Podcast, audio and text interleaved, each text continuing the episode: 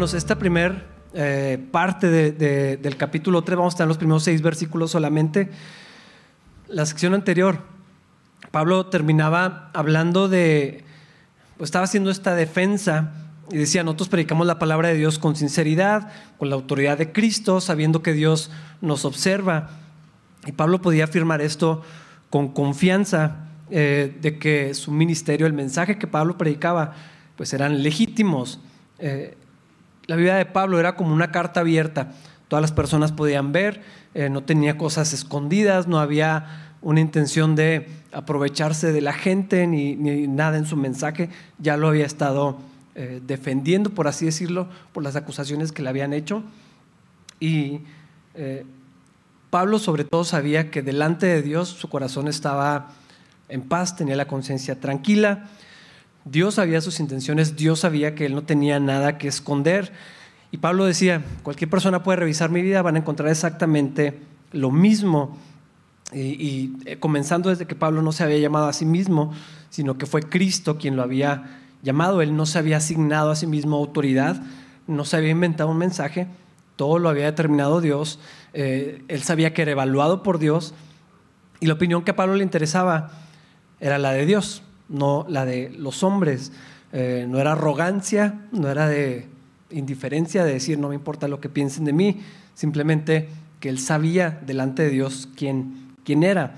Y el resultado de su obra, el fruto de su obra es lo que daba testimonio de esa autoridad, de ese llamado que Dios eh, le había dado y que Pablo afirmaba tener. No se estaba jactando en sí mismo, estaba eh, seguro de lo que hacía porque Dios le había dicho.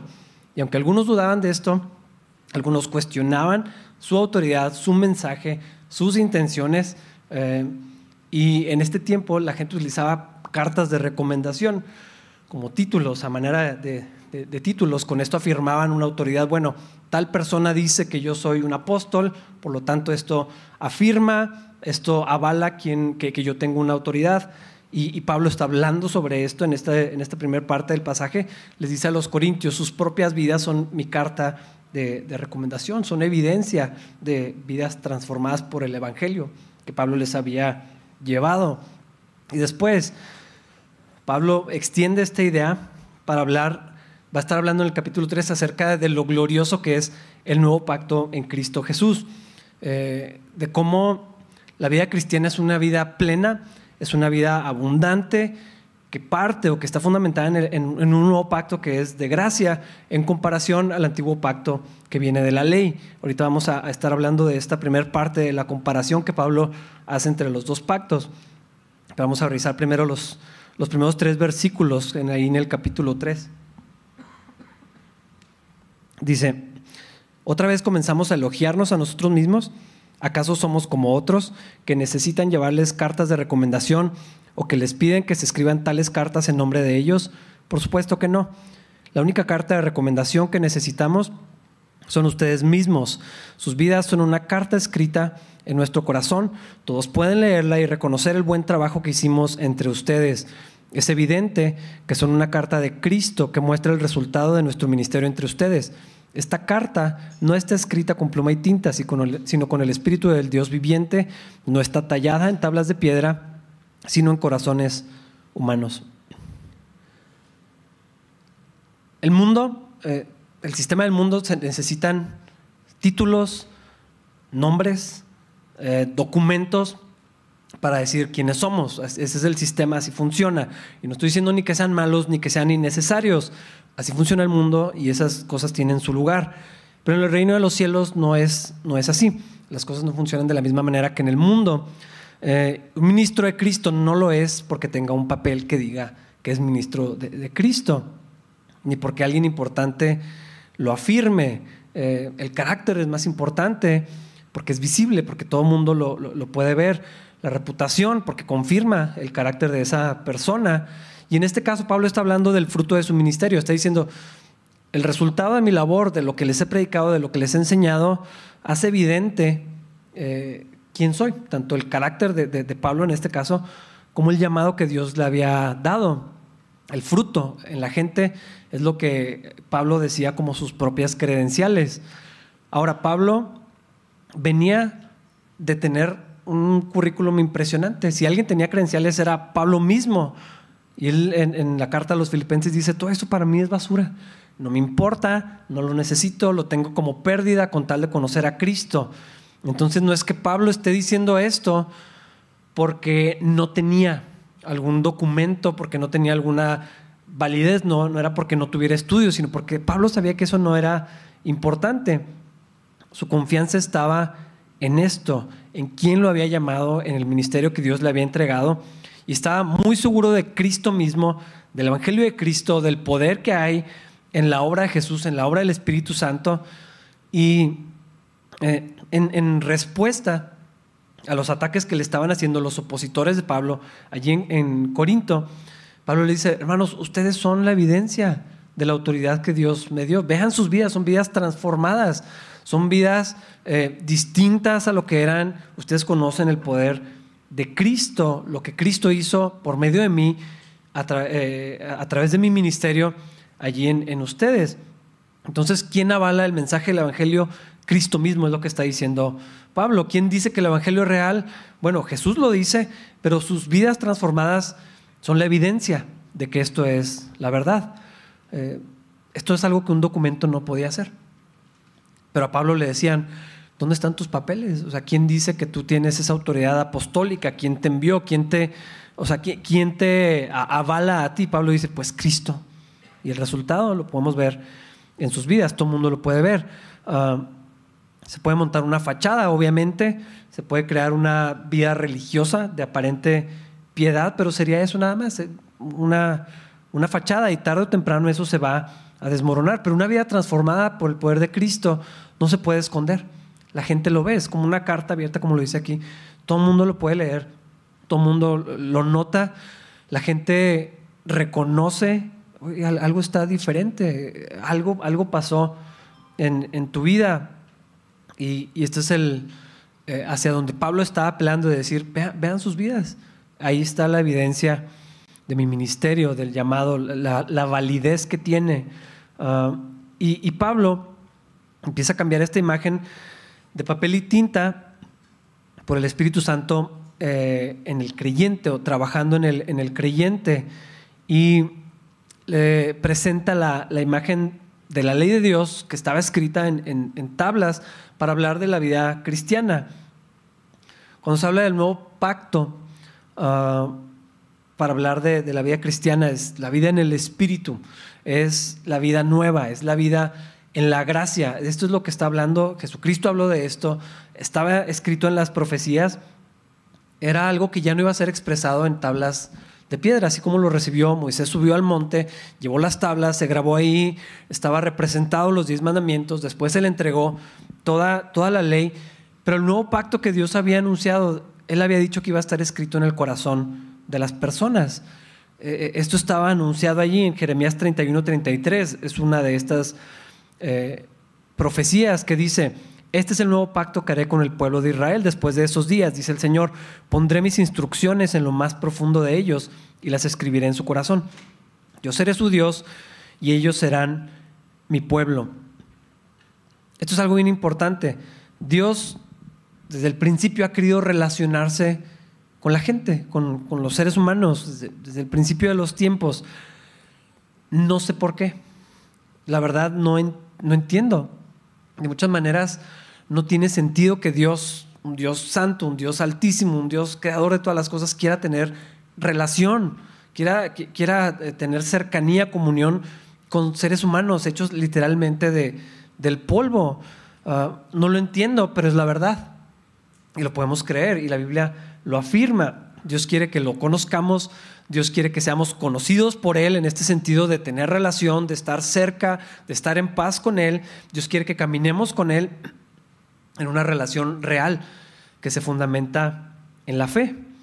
La Biblia lo dice, es imposible agradar a Dios si no es por medio de la fe. Entonces, Dios mucho tiempo atrás formó su propio pueblo, su herencia entre las naciones, con quienes estableció un pacto, que es este, este pacto que está hablando de las tablas de, la ley. Ellos tenían que representar a Dios en la tierra, tenían que llevar la luz, la gloria de Dios a, las naciones. Ah, Y este pacto estaba representado aquí en, la ley. Diez mandamientos después, eh, la ley completa incluía más de 600, como 613 mandamientos. Incumplir con uno de estos era fallar en todo el resto de la ley. Es decir, mm, si tú decías, cumplo con 612, pero fallé en el último, era lo mismo que haber fallado en todos los demás. Eh, es imposible de cumplir. Pero ese era el mandamiento que Dios había establecido, un estándar muy alto que nadie lo puede cumplir, que nadie lo alcanza a cumplir. Eh, pero hay algo bien importante en esto. La obediencia a la ley, para empezar, no se podía cumplir, pero no traía vida el seguir los mandamientos. Podías cumplir con los que fueran. No sé cuántos podía llegar una persona a, cumplir. Los fariseos se jactaban. Pablo mismo, él decía que era irreprensible en cuanto a la ley. No tenía nada que le pudieran señalar, pero allí no tenía la vida de Dios. Allí no estaba la relación con Dios. No había vida allí. De hecho, es lo contrario lo que se encontraba en la ley. La Biblia lo dice y lo vamos a leer más, más adelante. Ah, tampoco era el propósito de la ley. el propósito no era traer vida a las personas. Pero Pablo está hablando de un nuevo pacto sellado con la sangre de Cristo, donde sí hay vida, vida abundante, una vida nueva, una vida plena. El Señor lo dijo allí en Mateo 26, versículos 27 y 28. Él trae al presente, en ese momento, el pacto del que leíamos ahorita en, el libro del profeta Jeremías. Dice en Mateo, y tomó en sus manos una copa de vino y dio gracias a Dios por ella. Se la dio a ellos y dijo, cada uno de ustedes beba de la copa, porque esto es mi sangre, la cual confirma el pacto entre Dios y su pueblo. Es derramada como sacrificio para perdonar los pecados de muchos. El antiguo pacto que Dios tenía con la gente tenía que ver con obediencia. Y vemos, si nos vamos al Antiguo Testamento, encontramos siempre estas promesas. Si hacen esto, yo los voy a bendecir. Si cumplen con esto, va a haber bendición. Cuando desobedezcan, va a haber juicio. Cuando incumplan con esto, va a haber una consecuencia. Pero esto no producía vida. Ah, Pablo le está diciendo a los corintios que sus vidas son como cartas escritas por Jesús, abiertas a la vista de todos los hombres. ¿Era porque eran muy obedientes y buenos cristianos? El hecho de que, sus, de que Pablo les diga, sus vidas, hermanos corintios, son como una carta que habla de Cristo. ¿Es porque eran muy obedientes a los mandamientos de Dios? No. Ya leímos la primera carta a los corintios. Casi ni parecían cristianos. Si lees, la, tenían problemas de inmoralidad, toleraban el pecado en la comunidad, tenían divisiones, tenían celos, tenían problemas, o sea, se juntaban a, comer y terminaban borrachos, eh, terminaban con pleitos, con celos, o sea, tenían una serie de, de, sus vidas no parecían esto, pero Pablo les está diciendo, sus vidas son cartas abiertas que hablan de Cristo. Es, es extraño que esté diciendo esto, pero Pablo les llama cartas abiertas escritas por Jesús. Los llama santos, los llama hermanos, les dice, lo leíamos en, el capítulo anterior, que son como un olor agradable que recuerda a Cristo. ¿Por qué? ¿Por, qué les dice estas cosas cuando sus vidas en un sentido no parecían esto? Ah, algo nos dice que lo que Pablo está afirmando, lo que Dios afirma de ellos, no tenía que ver con lo que hacían sino con lo que eran. No tenía que ver con la fidelidad de los corintios, tanto como con la fidelidad, y la certeza de la obra de Cristo. De regreso a 2 de Corintios, versículos 4 y 5. Dice, estamos seguros de todo esto debido a la gran confianza que tenemos en Dios por medio de Cristo. No es que pensemos que estamos capacitados para hacer algo por nuestra propia cuenta. Nuestra aptitud proviene de Dios. sí está hablando de su ministerio y de su obra, pero también está hablando de la obra de Dios en la vida de los corintios. Yo me he dado cuenta que la Biblia ah, dice muchas cosas que decimos, que repetimos, pero que no necesariamente creemos, que no siempre creemos. Y hay otras cosas que no dice la Biblia que hemos estado creyendo. Mentiras. Y una de ellas, entre muchas, creemos que somos lo que hacemos. Tenemos como punto central en la vida cristiana a la obediencia. Y díganme si no, es, es el cristianismo que, con el que hemos crecido la mayoría y que se enseña en la mayoría de las, de las iglesias. Un cristianismo centrado en obediencia, en obras, básicamente. Y es verdad, la Biblia sí dice que la obediencia es mejor que los sacrificios, sí dice eso la Biblia, sí lo afirma y es la verdad. También Jesús sí dijo que si lo amamos, lo íbamos a obedecer. Eso está en la Biblia, esto es la verdad. Pero Creo que nos ha pasado algo como a los Gálatas, que creemos que somos lo que dice nuestra obediencia o nuestra fidelidad. Ah, y por lo general nos vamos a uno de dos extremos en esto, en este, en este asunto donde la obediencia es central para la vida cristiana. Ah, o nos sentimos muy satisfechos por nuestra obediencia, hasta orgullosos si hay obediencia en nuestra vida, si cumplimos con los estándares bíblicos, y si nuestra obediencia es decente. Ah, de hecho, si nos comparamos con otros, probablemente de allí viene esta, este sentimiento de autosuficiencia, donde mi obediencia comparada con la de tal persona o tal grupo de personas es bastante buena. Por lo tanto, soy lo que esa obediencia que me parece mejor determina. Está el otro lado, donde nuestras fallas donde nuestros tropiezos, donde nuestro pecado, las cosas en las que recurrimos, las cosas que no hemos podido superar, la falta de obediencia en una o muchísimas áreas, también nos hace pensar que somos esa desobediencia y que somos lo que esa infidelidad en nuestra vida dice. Pero cualquiera de los dos extremos nos hace creer una mentira, que nuestra competencia, que nuestra identidad depende de la obediencia. Si obedezco o si no obedezco, ahí determina quién, quién soy. Y enseñamos otros que su identidad viene de su capacidad de obedecer a Dios. Otra vez, como los Gálatas, empezamos por fe y luego inmediatamente nos vamos a las obras, a la obediencia, a lo que hay que hacer, a lo que ya no debemos hacer o sí debemos hacer. Y Pablo dice la Biblia dice que la gran confianza, gran confianza, es más que la normal, una dependencia absoluta que tenemos, tanto en nuestras propias vidas como en el mensaje que enseñamos, está en Cristo. La obtenemos de Dios por medio de Cristo. Y dice que no debemos pensar nunca que estamos capacitados por nuestros propios méritos. Pero ya cuando lo traemos al nivel del diario, sí creemos que depende de nosotros. Por eso mencionaba lo de la obediencia, porque nos vamos a, lo que tenemos que hacer. Y entonces allí está mi suficiencia, y ahí está mi identidad, y ahí está lo que soy o lo que no soy. Ah, si hago, buen cristiano. Si no hago, si fallo, si tropiezo, infiel, pecador, eh, pues no estoy tan seguro. Y, entonces está fluctuando nuestra, nuestra vida, nuestra identidad, porque no está puesta en Cristo totalmente. Eh, tal vez para salvación sí, y todos lo afirmamos y le decimos pero, y le empezamos a agregar los peros. O sea, sí ya somos, somos salvos por fe, por la gracia de Dios, pero, y le empezamos a agregar, pero hay que obedecer, pero hay que hacer esto, pero tienes que dejar esto, pero, y, empezamos a, a poner nuestra suficiencia de la vida cristiana en lo que hago, no en lo que soy. Pero yo creo que las cartas a los Corintios, en particular la primera, nos dicen algo bien distinto.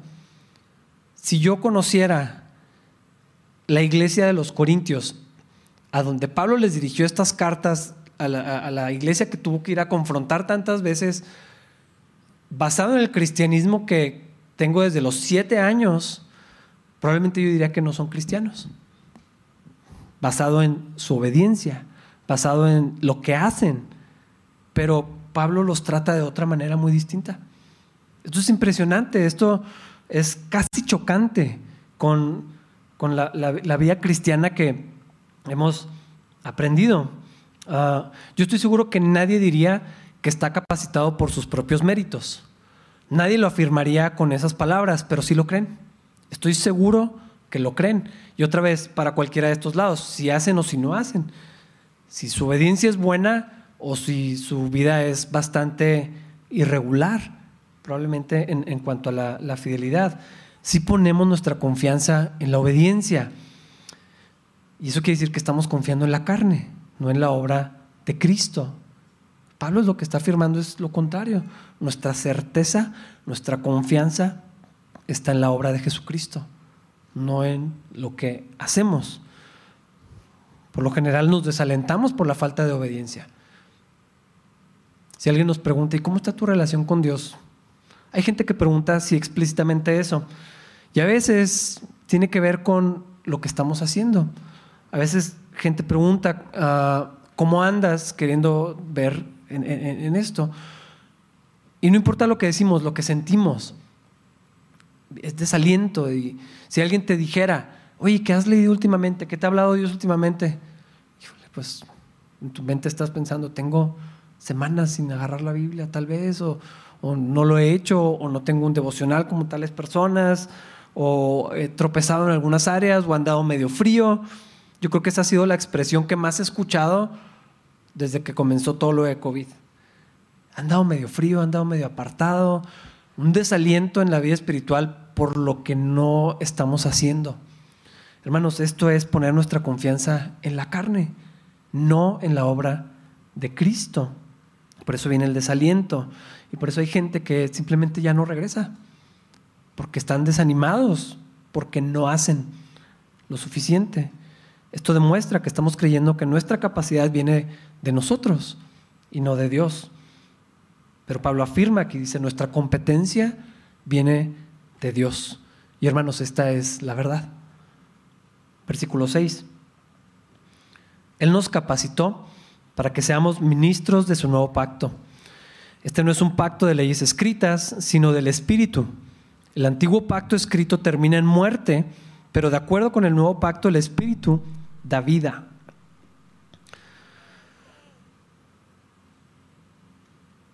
Esto es lo que he visto, estoy viendo, tal vez una mejor manera de decirlo, que hemos creído, que yo mismo he creído, que yo mismo he enseñado, es que nos hemos movido de una ley a otra. Ah, aunque digamos otra cosa, aunque afirmemos que ya no estamos en la ley, pero sí nos vamos de una ley a, otra, la ley del Antiguo Testamento a la ley de, y los mandamientos del, del, Nuevo Testamento. Y otra vez, como los Gálatas, empezamos en la gracia para terminar en la ley. Y somos o actuamos como embajadores del antiguo pacto y no del nuevo pacto, que Pablo está hablando aquí. Todos sabemos que somos salvos por la gracia de Dios, por medio de la fe en Jesucristo. Si tuviéramos que levantar la mano, no lo hagan, pero yo creo que todos estamos de acuerdo con esto. Allí empezamos y ahí estamos bien y ahí estamos todos de acuerdo. Nadie de aquí cree, espero, que son salvos, que son aceptados por Dios por las obras que han hecho. De todas maneras, no nos alcanza. Entonces, ni nos conviene creer eso. Nadie es salvo por su obediencia, ¿verdad? Porque eso quiere decir que tendríamos que cumplir con toda la ley. Y Pablo les decía, ¿quieren cumplir con la ley? Cúmplanla, pero toda. Los 613 mandamientos, todos completos siempre, todo el tiempo. No se puede, es imposible. No tenemos la capacidad para, para hacerlo. Ah, pero en la vida cristiana que hemos creído, eh, es una vida de obediencia también a los mandamientos de Dios, no a los de la ley, no a los de eh, los rituales de pureza de, que, venía o las leyes sanitarias y alimenticias que, estaban en el Antiguo Testamento, no esas. decimos, no, es que ya no estamos en la ley, pero otros mandamientos. Entonces, salvos por gracia, vida por obediencia. Eso es lo que hemos creído, hemos afirmado, pero no, no es así. No hay vida en la obediencia, no es la vida plena, no es la vida cristiana. El último año, con las personas que he tenido oportunidad de platicar un poco más de cerca, eh, han expresado esto, se sienten fríos, se sienten desanimados, se sienten como secos, son palabras que han utilizado, como sin motivación, como que no hay vida en su vida, como que todo está gris y apagado y triste y pues hacen todo lo que tienen que hacer, pero su vida no, no tiene plenitud. No parece la vida abundante que dice la Biblia. Ah, no hay vida en la obediencia. Un amigo mío dice, siempre es mejor hacer bien que mal, pero eso no es vida. Siempre es mejor buena carne que mala carne, pero eso no es vida, eso no trae vida. He pensado mucho en eso últimamente, esa no es la vida cristiana, pero se nos ha enseñado que sí, que si hacemos, nos relacionamos con Dios, estamos cerca de Dios. Esto es lo que hemos creído. Eh, hay gente que hay gente que me dice, es que tú eres pastor, tú estás más cerca de Dios. ¿Por qué? Pero si lo, lo creen. Ora por nosotros porque tú estás más cerca de Dios. Y a veces lo decimos como de broma, ¿no? Tú tienes influencias, pero, pero parece, no sé por qué, para algunos que el hecho de que yo sea pastor me hace más aceptado por Dios o más cristiano. No, eso no es la verdad. Eso demuestra o revela que creemos que la obediencia es la vida cristiana, lo que hago. Ah, por eso era tan alarmante para Pablo cuando se infiltraban estas doctrinas a, la iglesia, que no pasó mucho tiempo. Pablo se acababa de ir. Es más, ahí en, en, Hechos 20, cuando Pablo les dice a los efesios, ya me voy, hermanos, en cuanto me vaya van a entrar lobos rapaces, inmediatamente eso fue. Eso fue lo que pasó en la iglesia. Ni siquiera fue 10, 15, 20 años después, tan pronto Pablo no estaba, regresaban estos pensamientos, estas doctrinas de Cristo más obras. Y, una y otra vez Pablo escribe para abordarlo. Salvos por fe, vida cristiana por obediencia. Pero la Biblia dice que el justo vivirá por la fe, no por las obras. ¿Verdad? Todos sabemos esto, todos creemos esto, pero afirmamos otra cosa y creemos otra otra cosa. Ahora, por supuesto, no estoy diciendo que la obediencia es innecesaria o que es mala, para nada, estoy, no estoy hablando de eso. Eso viene después. Pero dice que el justo vivirá por fe. No dice el justo vivirá por lo que hace. No dice el justo vivirá por la fidelidad que tenga Dios. Gracias a Dios que nuestra relación no depende de cuánto ame yo a Dios, ni de cuánto lo obedezca porque entonces no sé dónde estaría ahorita. Pero nuestra relación con Dios y la vida que tenemos con Dios, Cristo hizo. Y lo que Dios dice y lo que Dios hace, yo lo que tengo que hacer es creer. Esa es la vida por fe. Pero no está hablando solamente de salvación o del inicio de la vida cristiana, sino de vivir por fe todos los días. Yo creo que de alguna manera colectivamente sí hemos creído que cuando dice el justo vivirá por fe, estamos hablando de salvación. Y, sí es verdad, el, que pone su fe en Cristo va a tener vida, vida eterna. Y nos vamos del punto de la conversión hasta la eternidad. Pero vivir por fe, no solamente la vida en el cielo, no solamente escapar del infierno y, y, mover a la gloria cuando me muera, es una vida ahorita, presente, una vida plena, una vida abundante, que la Biblia dice y que he escuchado y yo lo he pensado y yo lo he visto muchas veces en mi vida, no parece que exista. Al menos por momentos parece que no es una vida abundante, es una vida de esfuerzo, de lo que tengo que hacer, de lo que no he hecho, de lo que me faltó, de lo que me equivoqué, de lo que fallé, de lo que la regué, de lo que otra vez lo mismo y es una vida basada en, obediencia, pero eso no parece una vida plena, una vida abundante, que sea una carta abierta para todo el mundo y que todo el mundo vea a Cristo y que sea como un olor agradable que recuerda a Cristo. La vida cristiana basada en obediencia no es vida, de hecho es muerte. Y Pablo lo está diciendo claramente. El nuevo pacto no es un pacto de leyes escritas, sino del Espíritu.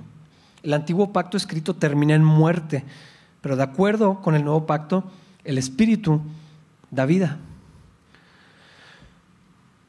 Cuando este pasaje está diciendo que la letra mata y el Espíritu vivifica, porque es lo que dice en otra versión, no está hablando del estudio intelectual. He escuchado muchas veces este versículo fuera de contexto para decir eso, ¿no? No es que no hay que estudiar tanto porque la letra mata, no está hablando, ni siquiera es el tema en esto. Yo creo que al irlo viendo así en verso por verso, versículo por versículo, este, nos damos cuenta que no está hablando de eso, o sea, no está hablando de estudiar o no estudiar. Tampoco está diciendo que hay dos métodos de interpretación de la Biblia, que uno es literal y el otro es espiritual, no es lo que está diciendo, sino que la vida cristiana se vive en el nuevo pacto, no en el antiguo, que era por obediencia, porque el antiguo pacto nos lleva hacia la muerte. En Gálatas 3:21, la segunda parte dice, yo creo que un poco más claro, dice, si la ley pudiera darnos vida nueva, nosotros podríamos hacernos justos ante Dios por obedecerla. Lo dice de una manera muy explícita. Si la obediencia trajera vida, entonces podríamos hacernos justos a nosotros mismos, nomás tenemos que obedecer. Pero no se puede, no hay vida allí, la ley no puede dar vida. Y otra vez, la ley no quiero hablar o no quiero que lo pensemos solamente como los 613 o, más que había de mandamientos en el Antiguo Testamento. Por eso prefiero definirlo como obediencia. Ah, ¿Es mejor obedecer que desobedecer? Claro que sí. Nos conviene más obedecer que desobedecer, definitivamente. Hay consecuencias en la desobediencia y hay resultados en la obediencia, sí, pero esa no es la vida, esa no es la relación con Dios, esa no es la comunión con, con Dios. Estaba escuchando con, con Wendy de un, un, artista que se convirtió a Cristo y entonces estábamos como que sí, se convirtió o no se convirtió. Y él estaba hablando muy padre, la verdad. Él estaba hablando su perspectiva, lo que ha aprendido, lo que él cree. Y él utilizaba el ejemplo de, su relación con sus hijos. Y le decía, es que la responsabilidad de mis hijos es obedecerme. Y sí es cierto, pero yo tengo dos hijos. No me interesa solamente que me obedezcan. Sería una vida muy aburrida. Si conocen a mis hijos, saben que no son aburridos. Uh, pero si nomás se tratara de lo que hacen cuando les digo o no, sería muy extraña la, vida familiar en, mi casa. O sea, si nomás se tratara de lo que obedecen o, no, a mí me gusta hablar con ellos. Yo quiero estar con ellos, yo quiero que estén conmigo. Aunque estén encima de mí, trepados literalmente. Quiero, quiero estar cerca de ellos, quiero tener una relación con ellos. No solamente quiero que me obedezcan, quiero que confíen en mí. Y cuando yo les digo algo, lo hagan porque confían en mí, porque me conocen, porque saben que busco su bien. No solamente porque me, obedecen. No me gustaría que en su cuarto tuvieran una lista de las cosas que deben hacer y las que no deben hacer. Y jamás habláramos y solamente fueran allí para ver lo que tienen que hacer o lo que no. Sería muy extraño. Podrían estar en orden. mi casa tal vez se mantendría en orden más fácilmente, pero ¿qué clase de relación sería esa con mis hijos? Espero que se entienda el sentido de lo que trato de decir. Con Dios sucede algo parecido y lo, lo está diciendo Pablo aquí. El Espíritu trae vida. No tiene que ver con lo que hacemos. La obediencia viene después. Espero de mis hijos obediencia, pero me interesa más una relación. Y cuando tengo una relación correcta con mis hijos va a haber obediencia, al menos gradual. No siempre va a ser perfecta, de hecho no lo es, pero cuando ellos desobedecen o se equivocan o lo hacen con toda la intención de no obedecer lo que les dije, no cambia nada mi relación con ellos. Hay consecuencias, hay disciplina, pero yo no dejo de amarlos ni un poquito, no dejo de proveer lo que ellos necesitan. No cambiamos las cosas que tenemos que hacer a menos que el castigo implique eso, pero la relación entre ellos y yo se mantiene intacta. Yo creo que lo han vivido y yo espero y procuro con, ellos hablar de esto cuando, cuando tengo que disciplinarlos, que no me gusta hacerlo, pero lo tengo que hacer, porque si no la Biblia dice que aborrezco a mis hijos y no lo hago.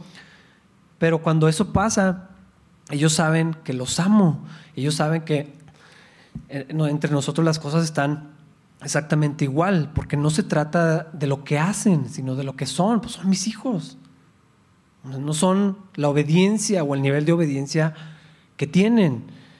Y si nosotros, siendo malos, podemos hacer esto con nuestros hijos.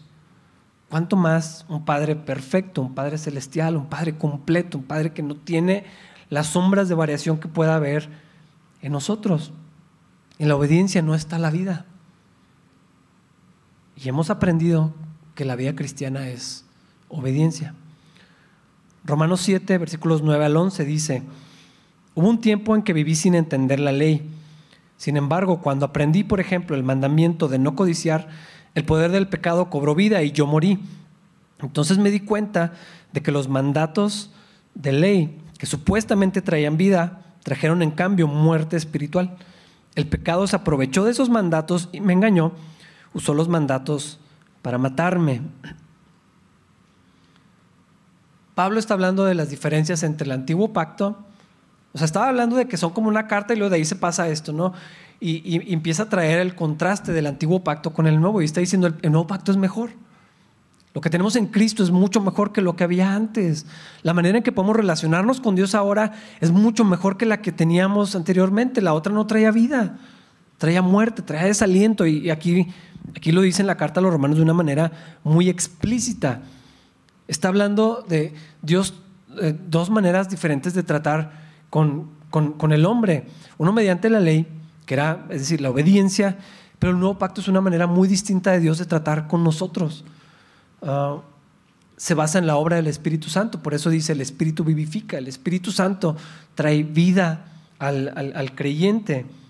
Es, si quieren llamarlo sistema, un método, la versión NTV creo que dice camino, es la manera que utiliza, pero tal vez camino no es, no describe completamente, por eso digo sistema, método, una manera de, de Dios de relacionarse con nosotros que está basada en la fe, no en la obediencia no en las obras, no en la lista de cosas que tenemos que hacer o dejar de hacer los cristianos, ah, porque no hay vida allí. Ahora, ¿es mejor ser moral que inmoral? Definitivamente sí. Eh, es mejor ah, el resultado que viene de la obediencia totalmente. ¿Quién no ha experimentado la bendición que hay en, en, la obediencia? ¿O quién no hemos experimentado las consecuencias terribles, a veces desastrosas, de la desobediencia? Todos nosotros Hemos visto cualquiera de, las dos, pero esa no es la vida de Dios, esa no es la vida ah, que Cristo nos ofrece. Por eso en los mensajes terminamos todos golpeados, ah, muy desafiados, muy animados a obedecer, pero no pasa tanto tiempo cuando nos animamos y otra vez.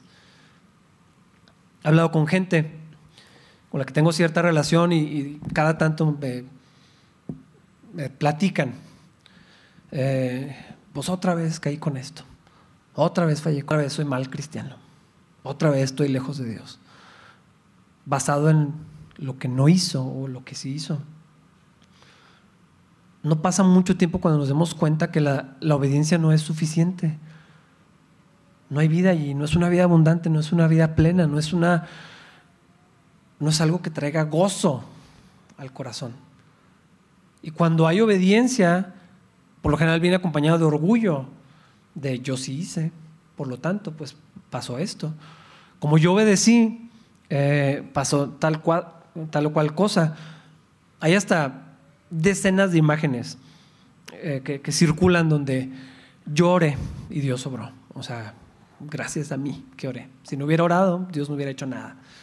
Ah, si yo no hubiera hecho, si yo no hubiera sido obediente, si yo no hubiera dado, si yo no hubiera hecho, si yo no hubiera ido, Dios no hubiera hecho nada. Porque Dios no puede hacer nada menos que yo permita, ¿no? Ah, es una vida de orgullo, de, de suficiencia en uno mismo, de dependencia en mí, de moralidad y de dependencia en mi moralidad. Pero esa no es la vida cristiana tampoco, esa no es, no es lo que Dios nos ofrece, ni es lo que Dios busca con nosotros. La relación con Dios por medio de la fe, mediante la comunión y la obra del Espíritu Santo, eso sí trae vida. Es una vida plena, es una vida de paz, es una vida de confianza, es una vida como la que Pablo. Pablo afirma ciertas cosas que podrían parecer arrogancia. Y a veces en un esfuerzo extraño de ser humildes, no reconocemos ciertas cosas que Dios hace a riesgo de no vernos arrogantes. Pero creo, que es al revés. porque es, es orgullo pensar que depende de mí. Y Pablo por eso afirmaba ciertas cosas con tanta seguridad, porque dice es que mi suficiencia está en Cristo. Él es el que me hace capaz. De, Él viene nuestra, uh, ya olvidé la palabra, no dice suficiencia. Capacidad, competencia, gracias. ¿Por qué lo afirmaba así? Porque estaba confiado en el Señor, no en, no en Él. Ya había vivido esa vida de, suficiencia, donde su, competencia descansaba en su currículum, dónde estudió, quién era, quién lo había enseñado, cuánto cumplía con los mandamientos de Dios. Eh, tanto así que eh, perseguía a los cristianos en el celo que tenía por, por, honrar al Señor. O sea, Pablo ya había pasado por eso. Estas cosas que afirmaba no tenían que ver con consigo mismo. Por eso las podía decir con tanta confianza, porque no había orgullo en eso que tenía que ver con lo que Cristo es, con lo que Cristo ha hecho, no con lo que Él hacía. Esto es, hermanos, liberador. Por eso la vida cristiana es una vida de paz, una vida plena. No es una vida desgastante porque no estoy poniendo mi confianza en mí. Porque puedo descansar en lo que Dios ya ha hecho, ya no soy eso que era, ahora, ahora soy lo que Dios dice que soy. Puedo estar tranquilo con eso. No tengo que esforzarme, no tengo que ganarme el favor de Dios, los puntos con Dios, ni siquiera por obediencia. Es una manera también de, quitar el mérito de la obra de Cristo cuando lo, queremos hacer por obediencia. Si obedeces, Dios te va a bendecir. Te tiene que bendecir. Por lo tanto, porque tú hiciste y por lo que tú eres y por... No, no es arrogancia. Es, lo contrario a, a descansar en lo que Cristo, en lo que Cristo hizo. El antiguo pacto escrito termina en muerte, pero el Espíritu da vida. Y a lo mejor se hacen preguntas y no son los únicos. Entonces obedecer está mal, entonces no tengo que obedecer. Eso no es libertinaje, eso no va a llevar a la gente a apartarse de Dios, eso no va a hacer que si enseño eso en mi casa, si decimos eso en la iglesia, eso no va a causar que la gente salga y haga lo contrario y se aparten de Dios. Y, o hablamos de, de gracia, pero tiene que ver el pero sí la gracia, pero, eh, y metemos, pero la obediencia, pero lo que hacemos, pero, o sea, siempre, surgen estos. Piensa en las conversaciones, en un estudio bíblico donde hay oportunidad de participar, y por lo general si alguien habla de gracia, alguien dice sí, pero, y, alguien tiene que salir por detrás para, poner eh, la pausa de, no, ¿cómo tanta gracia? Eh. Definitivamente no es, no es eso.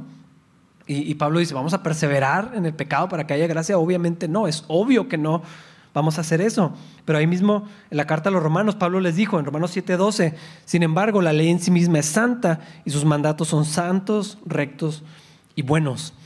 La ley es gloriosa, de hecho. Y en los, en los siguientes versículos Pablo va a hablar de lo gloriosa de la, que es la ley, el antiguo pacto, pero el nuevo pacto es todavía más glorioso, es todavía mucho, mucho mejor la ley cumplió su propósito, revela nuestra insuficiencia, nos demuestra nuestra necesidad de Dios, nos permite conocer el corazón, la mente de Dios. Podemos ver el estándar de Dios, lo que Dios quiere, lo que Dios es, dice que es ideal. Podemos asomarnos en un sentido al, corazón de Dios. Nos presenta un estándar de vida más alto, de acuerdo a la voluntad de Dios. Eh, me llama la atención que David decía, me deleito en tus mandamientos. Decía que, era como algo donde encontraba delicia y, meditaba en ellos y eh, es extraño, pero, pero sí es, porque no lo veía como lo que tenía que hacer, sino como una manera de conocer a Dios y asomarse al corazón de Dios, pero allí no estaba la vida, los mandamientos no pueden dar vida. Y ahí es donde Dios nos encuentra, donde el poder de Cristo es revelado, porque ya no tengo que hacer todo eso que no podía hacer de todas maneras, sino que ahora el nuevo pacto está escrito en mi corazón y ahora la vida de Cristo está dentro de mí y entonces lo que Dios quiere está aquí guardado en mi corazón porque el Espíritu Santo está en mí, ya no está en el libro que tengo que leer para seguir, sino que ya está en mí y entonces es, es otra manera totalmente distinta de relacionarme con Dios, porque ahora lo que tengo que hacer es creer lo que Dios dice, lo que la Biblia claramente dice, y Dios dice que mi relación con Él no se sustenta por mi fidelidad. Gracias a Dios. Que no se sustenta del tamaño de mi amor. Gracias a Dios que no es así. Y Dios quiere estas cosas de mí que dice su, ley, sí, pero las produce en mí, porque ahora la ley de Dios está en mi corazón. La vida de Cristo, la unión que tengo con Cristo, o sea, eso ya está en nosotros porque somos otra creación, nueva criatura. Por eso Pablo les dice a los corintios, hermanos, ¿qué están haciendo? ¿Por qué se portan así? O sea, ustedes son mis hermanos, son santos, son el pueblo de Dios, son todas estas cosas que, que, vemos, cartas abiertas, olor agradable que recuerda a Cristo. Soy justo delante de Dios por la justicia de Cristo que está en mí, no porque logré tener una buena obediencia, ni podía, ni lo hice. Lo que yo no puedo obtener por suficiencia moral, no lo puedo perder por insuficiencia moral. La vida de Cristo en mí, el amor de Dios, no, no, no me lo gané. O sea, eso ya lo sabía, pero tampoco lo puedo perder por eso mismo. Pero el justo vivirá por fe. Esto no es solamente en la salvación, sino en la justicia de mí, a Cristo en mí, todos los días, hoy en la mañana y mañana y toda la semana. Y ese es mi estatus delante de Dios. Eh, lo que la Biblia dice, el nuevo pacto es mejor que el anterior, porque ahora soy un hijo amado, santo, nueva creación, unido a Cristo, escogido por Dios, escondido seguro en la obra de Cristo, con el Espíritu Santo morando en mí, definitivamente es muchísimo mejor lo que tenemos ahora que lo que había antes. Y en el siguiente domingo o los siguientes domingos vamos a terminar de ver lo que Pablo dice en esta comparación del antiguo pacto, que es glorioso. Es algo increíble lo que Dios había hecho, pero lo que tenemos ahorita, hermanos, es muchísimo, muchísimo mejor. Vamos a ponernos de pie para orar. Señor, gracias por la vida de Jesús. Gracias por su muerte, sepultura, por su resurrección, por el ministerio que está cumpliendo hoy a la diestra del Padre, Señor. Gracias por la vida que nos has dado, gracias por el nuevo pacto, Señor. Que tu palabra dice que es muchísimo mejor, que es mucho más glorioso que el anterior. Padre, abre nuestros ojos a esta realidad. Allí está, es, claro Dios. Pero Dios, tú conoces esta tentación, esta inclinación de regresar a una relación basada en obediencia, en suficiencia uh, propia. Señor, que podamos descansar plenamente en la obra de Jesucristo, que podamos entender y vivir todos los días que nuestra competencia, que nuestra suficiencia está en lo que Jesucristo ya hizo y en lo que tú dices, en el Espíritu Santo morando en nosotros y la obra que estás haciendo en nosotros. Gracias Dios porque por medio de Jesucristo podemos tener acceso a una relación contigo, Señor, a una certeza, a una vida plena, una vida abundante, Señor. Y yo te pido que tú nos enseñes a vivir esta vida basada en la fe, Señor, en la comunión contigo, en el nuevo pacto que Cristo logró y selló con su sangre para todos nosotros. Que en medio de esta vida, Señor, podamos honrarte y tú te agrades de nosotros, Señor, de lo que cumples en nosotros por medio de lo que Cristo hizo, Señor. Bendícenos esta semana, Señor.